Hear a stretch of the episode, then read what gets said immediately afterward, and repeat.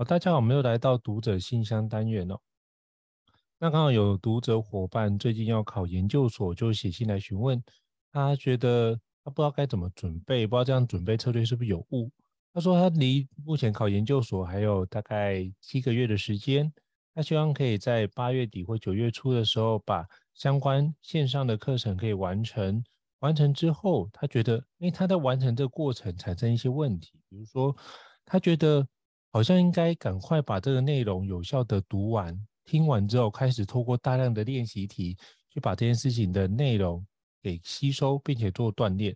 他说这个部分产生一个疑问，就是他追求速度，可是没有确实复习，他做题还是很卡，那怎么处理呢？第二部分是，他这个区块就是没有想求追求速度，可是以学习品质来说。他看完一个段落，先复习，再做练习题。可是这个方式感觉比较有效，可是很难把进度给推进。要怎么做比较可以能够展开这件事呢？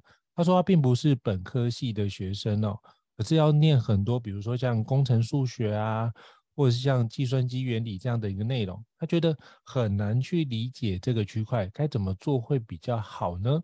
有没有什么方式可以做？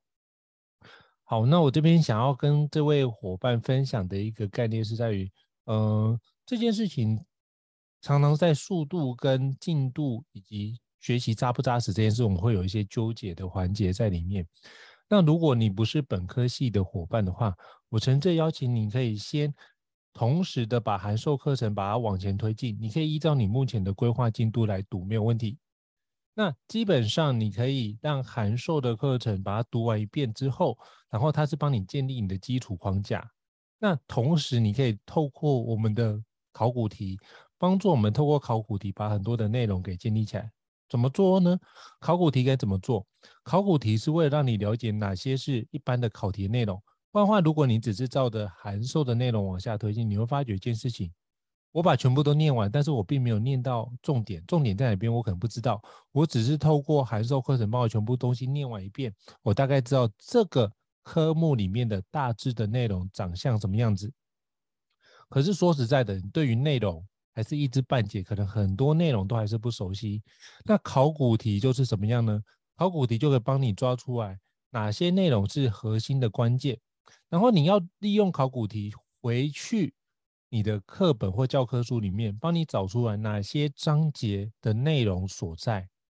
你用考古题回推那些内容，你必须用荧光笔做记号。你用荧光笔做记号之后，你会发觉那些就是考试的重点所在。所以你这种函授课程是为了让你建立你对于这个科目的基本的认识，但是你用考古题回推去找出那些的关键内容，是知道这就是这一个。科目里面的最核心的关键，然后请务必要系统化的把这些内容给读熟。就是当你找到这个章节，或是你要把它的这章节的上一节跟下一节都把它读熟，因为基本上它有所谓的连贯性。那当你把这些读熟之后，你基本上在考试的时候，你就知道这些都是重点。只要考出这些内容的话，我都可以得到一些基本的分数。这样的话，你就心里面比较不会慌哦。所以。这件事情你会觉得啊，这考古题要写那么多，花费这么多时间，真的是对的吗？我先跟各位伙伴讲哦，就是你目前的考古题很多你都不会写，考得烂是一件非常正常的事。所以你目前的考古题，你看到会做的就努力做，看到不会做的千万不要浪费时间在那边纠结半天。你应该做的一件事情是，赶快翻课本，把那个考卷做术后的检讨。就是你怎么把相关的内容做好考卷检讨。那如果你想要了解的话，可以参考著作，就是拆解考试的技术，有考试之后的检讨的八个步骤，请依照这八个步骤把这件事情有效确实做好。然后，当你把考试后的检讨做好之后，你就会找到这一本书里面就是考古题出现的相关环节，你再把相关的内容都再确实的重新。念一遍，确保你这些所有的观念都能够确实理解，而不是只是把考古题的答案背下来。背题目这件事情对你来说没有意义，因为未来出现的考卷不会出现一模一样的题目。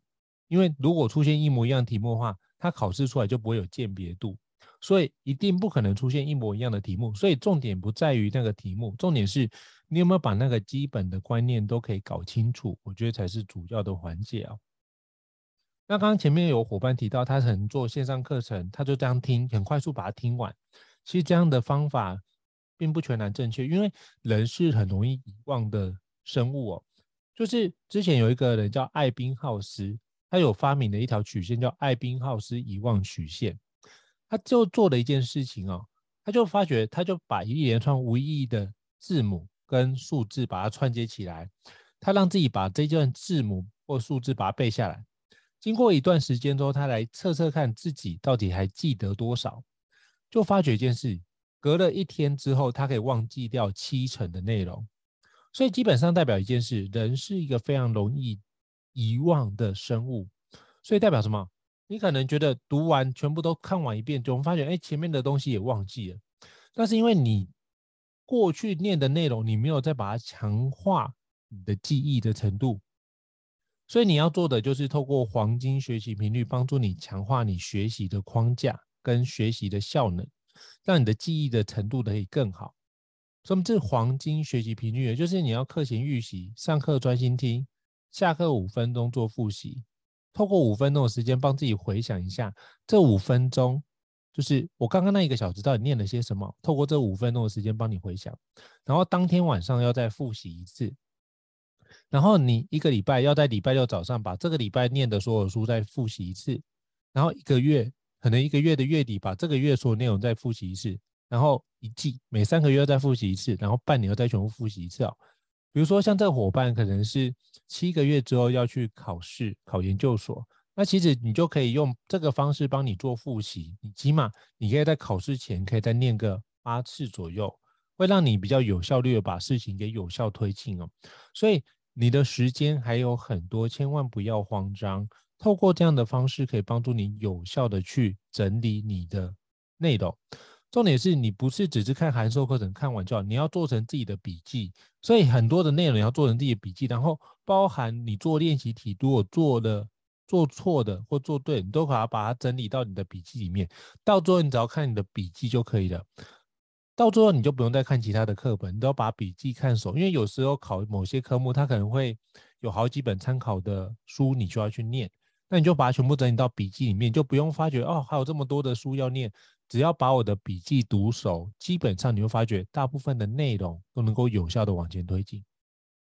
所以现在要邀请这位伙伴，你不要焦虑，你要做的就是把这个内容读书计划排出来，然后你就把这些内容有效的阅读，并且拆解出来，然后把里面的内容有效搞懂。虽然说过去你可能不是念这个科系的，而你现在可能要转职或者是转念其他觉得比较有兴趣的研究所，我觉得这都很好。只是这段时间。六七个月，你可能会比较辛苦一点点，所以你要不断的去把这件事情有效度过，不要去质疑自己，要相信自己能够做得到。然后你要确实的执行黄金学习频率，就是我们说的课前预习、上课专心听、下课五分钟、当天晚上、一周、一月、一季、半年这八个步骤，确实把这个做完之后，接下来就是把在后续你在做复习的阶段。你可能概念理解了，你接下来要做的就是好好的把练习题做熟，透过练习题的方式来培养你的手感，这很重要。那手感培养完之后，你就可以去尝试做过去的十年的考古题，把这件事情定期的把考古题拿来做模拟，然后去看看哪些观念有没有进步。那如果可以的话，你可以去下载，呃，着作拆解考试技术，在后面的篇章有一个 Excel 表。它可以帮你检视你在某个科目的某个章节，它的得分有多少。你可以透过这件事去确保自己哪个环节做得好，哪些地方是你很容易遗忘的。遗忘的部分就请多多的加强。透过这件事帮你强化，确保你每个科目都能够有效的去把事情给推进，知道自己弱点在哪边，然后做弱点的强化。那以及你要落实你的考试检讨的天龙八部。透过这八个步骤把这件事展开，我觉得是很好。然后我看到你这边有写到两个策略，一个是加油门，一个是踩刹车。我觉得你在考试前只要用一套策略就好，就是一鼓作气落实到考试。如果你觉得这件事情你就是要踩油门，把它很快速推进，先让自己有个基本的框架，那你就是把函授课程把它全部念完也 OK。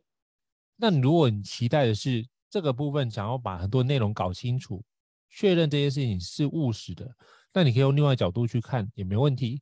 那我觉得这件事情你要选择一个策略，不要同时踩油门又同时踩刹车，你会发觉自己在那边纠结两种方式一直转换，你也很难把进度给推进。所以古语有讲到一个俗语啊，叫做“逐二兔不如逐一兔”，就是如果你要追逐两只跑不同方向的兔子，你不如选择其中一个方向全力冲刺，把那个地方做好，你得到的成果会更好。